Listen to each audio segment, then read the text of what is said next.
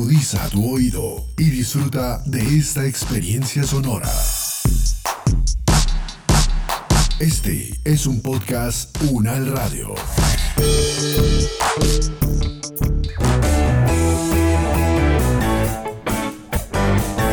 Salud Unal, contigo. Escuchar, aprender y compartir información de calidad sobre bienestar.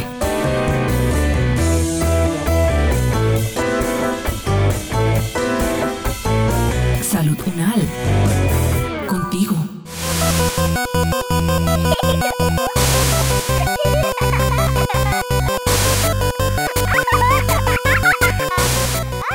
Bienvenidos a Salud UNAL. Soy María José y el día de hoy estaremos con mi compañero Hablando con unas expertas sobre cómo la crianza empática nos ayuda a todos los estudiantes a tener no solo el mejor desempeño escolar, sino a mejorar nuestras relaciones con todas las personas que nos rodean. Hola Steven.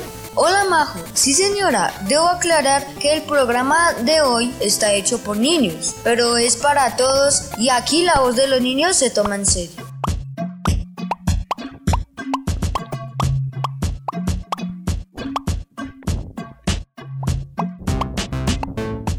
Para aclarar las dudas respecto a estos temas, tenemos dos invitadas, una psicóloga y una fonoaudióloga, que nos van a responder algunas preguntas.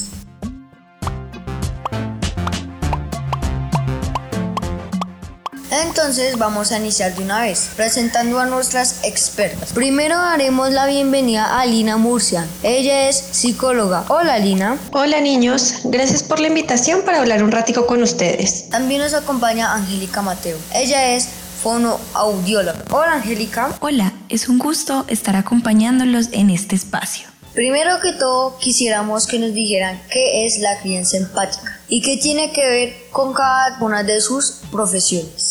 Bueno, Steven, la crianza empática es, por ejemplo, cuando los papás escuchan a los niños, escuchan qué quieren, escuchan qué sienten, escuchan cómo les parecen algunas decisiones. Es decir, es cuando los papitos toman en cuenta esa opinión de los niños para comportarse de cierta forma frente a ellos. Entonces, por ejemplo, un papá que castiga a un niño porque hizo algo malo, le explica por qué lo está castigando e incluso le permite hablar del por qué hizo aquello por lo que se le está castigando. Entonces, eh, digamos que la crianza empática se basa en una crianza respetuosa, en una crianza, podríamos decir, entre comillas, democrática, que nuevamente significa que se le da voz o un papel activo a los niños y que se basa en ese entender al otro, en eso que implica, como su nombre lo indica, la empatía, que es poder entender al otro, poder ponerme en los zapatos del otro y tratar de hablar o mediar las situaciones por las que pasamos para que podamos resolverlas en conjunto y no solo desde la perspectiva de los papitos. Al hablar de crianza empática, tenemos que hablar de un apego seguro que se puede llegar a generar entre padre e hijo. Es un modelo de crianza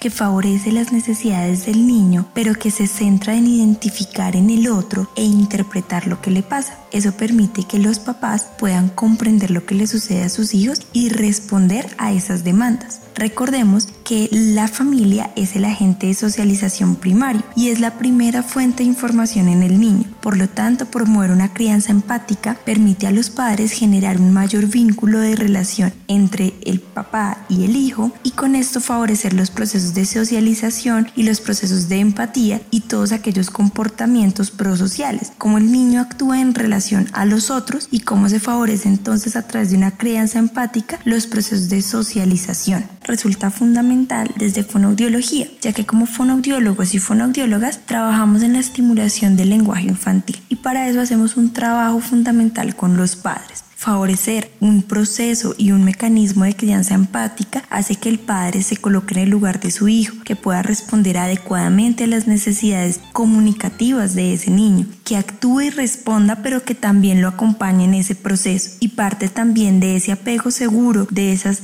habilidades de socialización que el papá entonces va a empezar a favorecer en su hijo. Por eso es para nosotros tan importante empezar a hablar de crianza empática cuando hablamos de primera infancia y cuando hablamos de estimulación del lenguaje infantil.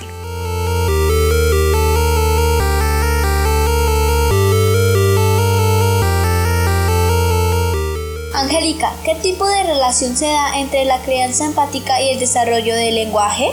Esta es una pregunta muy interesante porque al hablar de crianza empática también hablamos de estimulación del lenguaje infantil y del desarrollo del lenguaje infantil. Y resulta clave hablar de crianza empática en el contexto familiar porque es que es a través de esa crianza empática que se favorecen y se estimulan las habilidades de comunicación y es clave entonces el rol del papá en ese desarrollo del lenguaje del niño ya que a medida que va aumentando ese conocimiento del papá por las necesidades y deseos de ese niño aumenta, el niño responde comunicativamente, pues el papá se vuelve entonces en un comunicador mucho más asertivo durante los procesos del lenguaje y de desarrollo del lenguaje, claro está.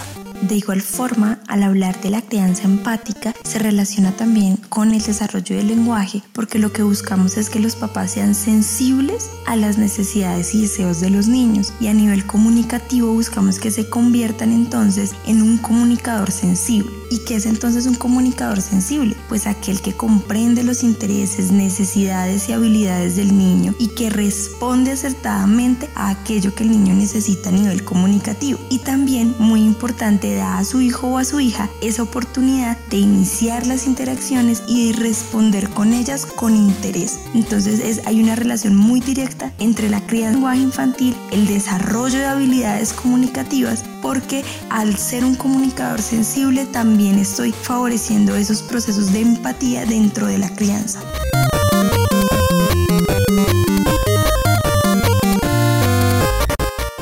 Quiero saber qué relación hay entre un adecuado desarrollo del lenguaje y el aprendizaje. Bueno, Steven, ahora me preguntas por la relación entre un adecuado desarrollo del lenguaje y el aprendizaje. Desde mi formación como psicóloga, podría responderte que la relación que existe entre estas dos cosas que tú me mencionas es básicamente cuando vemos el proceso de aprendizaje en los niños, cuando vemos que ingresan al colegio, que están aprendiendo eh, en casa algunas cosas, antes de que los niños adquieran el lenguaje, eh, digamos que hay como un aprendizaje no verbal, donde se expresa a través de los gestos, de las señales, de otra forma. Cuando ya se empieza a, a desarrollar ese lenguaje formal, por así llamarlo, el niño tiene la posibilidad de comunicar. Entonces creo que la comunicación es como esa clave que vincula eh, el aprendizaje y el desarrollo adecuado del lenguaje, ya que la comunicación le va a permitir a los niños, a los niños o adolescentes o a los jóvenes el poder expresar si están entendiendo, si no están entendiendo, qué es lo que no comprenden, qué es lo que les hace sentir, incluso eso que no están comprendiendo. Entonces ese desarrollo adecuado del lenguaje permite que el niño pueda comunicarse mejor en sus procesos de aprendizaje, permite que pueda dar cuenta de cómo están esos procesos de aprendizaje y obviamente le permiten también un desarrollo quizá más eficaz o más rápido, por así decirlo, de esos procesos de aprendizaje. Entonces podemos decir que claramente un buen desarrollo del lenguaje nos permite tener procesos adecuados de aprendizaje también.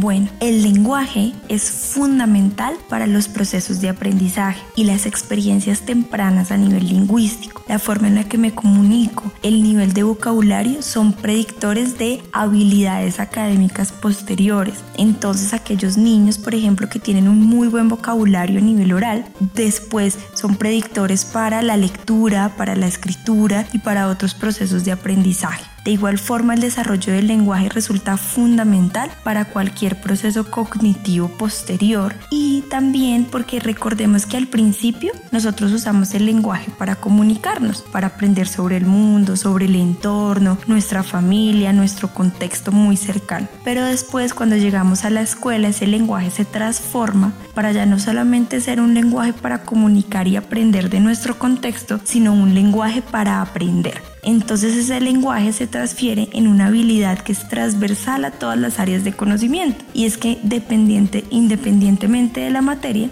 a lo largo de, cualquiera de las asignaturas, pues nos estamos evaluando a través de habilidades como la oralidad, la lectura y la escritura. Entonces ese lenguaje se convierte en un lenguaje para aprender diferentes asignaturas. Por eso es tan importante el desarrollo del lenguaje y por eso es tan importante identificar tempranamente niños con dificultades del lenguaje, pero también trabajar con los papás para favorecer procesos de estimulación adecuada del lenguaje que favorezca los procesos posteriores de aprendizaje. Esta pregunta va dirigida a nuestra fonoaudióloga invitada. ¿Cómo influye la crianza empática al relacionarnos con las personas? Influye directamente en la forma como nos relacionamos con otros. Hay estudios, por ejemplo, que muestran cómo las expresiones emocional, emocionales manifestadas por la madre, la forma en que la madre se comunica con su hijo, fomenta ese desarrollo de empatía en los niños. Y eso a su vez pues es un predictor de cómo estos niños se comportan con otros niños. Entonces, cómo ellos también reconocen en sus pares esas necesidades y esos deseos, se colocan en el lugar del otro y entienden cómo es ese proceso de interacción acción que es fundamental en la primera infancia y al nivel posterior. Esa implicación de los padres en ese desarrollo lingüístico y social del niño también favorece esa interacción social, porque recordemos que los padres son los modelos primarios de aprendizaje, son los modelos comunicativos. Entonces es muy importante esa participación de los padres en el proceso comunicativo, lingüístico y social de ese niño, porque son aquellos los que le van a dar el modelo para que este niño después interactúe con otros niños. De igual forma, la crianza empática influye en esas relaciones posteriores porque es a través de esa crianza que los niños empiezan a reconocer, a reconocerse y a reconocer a través de sus padres qué es lo que están sintiendo, qué es lo que están experimentando emocionalmente, qué es lo que desean comunicar. Y esas mismas habilidades luego se transfieren en las interacciones sociales con otras personas. Y recordemos que dentro de esa crianza empática también está el ser sensible y el esperar, el aprender a reconocer y verse en el otro. Entonces esas habilidades son fundamentales para la interacción posterior con otros niños y con otros adultos. El cómo yo he recibido los modelos desde casa resultan fundamentales para la forma como me voy a comunicar en el jardín, en el colegio y en, el colegio y en los otros contextos donde yo me desenvuelvo. Hace a los niños que sientan que alguien quiere comunicarse con ellos, se sientan respetados, se sientan amados y crean que puedan tener esas mismas habilidades para interactuar con otros. Entonces proporcionarle al niño ese cariño, esa empatía para sentirse perteneciente a un grupo y en, un primer caso ese núcleo familiar va a darle al niño también mayor seguridad para interactuar en otros contextos. Este tema es reciente y hay muchas discusiones, pero le debemos prestar más atención y mejorar algunas acciones para lograr bienestar para los niños. Así es, Steven, y como dijo Frederick Douglass, es más fácil construir niños fuertes que reparar hombres rotos. Eso es todo por hoy, hasta pronto.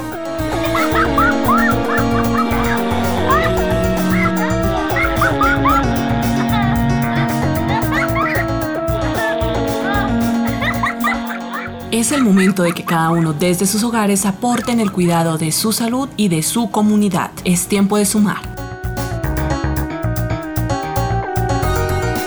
Este podcast contó con la dirección de María Luisa Cárdenas, profesora de la Facultad de Medicina de la Universidad Nacional de Colombia, coordinación general María Fernanda Lara Díaz, investigación periodística Mónica Rodríguez, estudiante de fonoaudiología, producción general Diana Samira Romero, expertas invitadas Lina Murcia, psicóloga y magíster en psicología, y Angélica Mateus, fonoaudióloga y magíster en neurociencias, con la actuación de María José Benavides Rodríguez y Darwin Steven Castillo Vargas, producción sonora Edgar Huasca.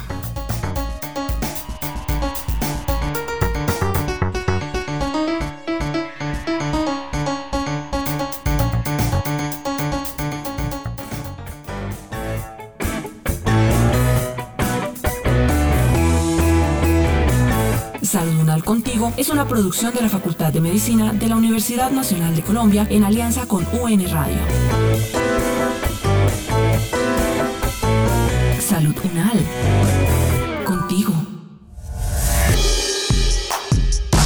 Las opiniones aquí expresadas son de entera responsabilidad de sus autores y solo comprometen a los realizadores de este podcast. No representan necesariamente el pensamiento de la UN Radio ni la posición oficial de la universidad.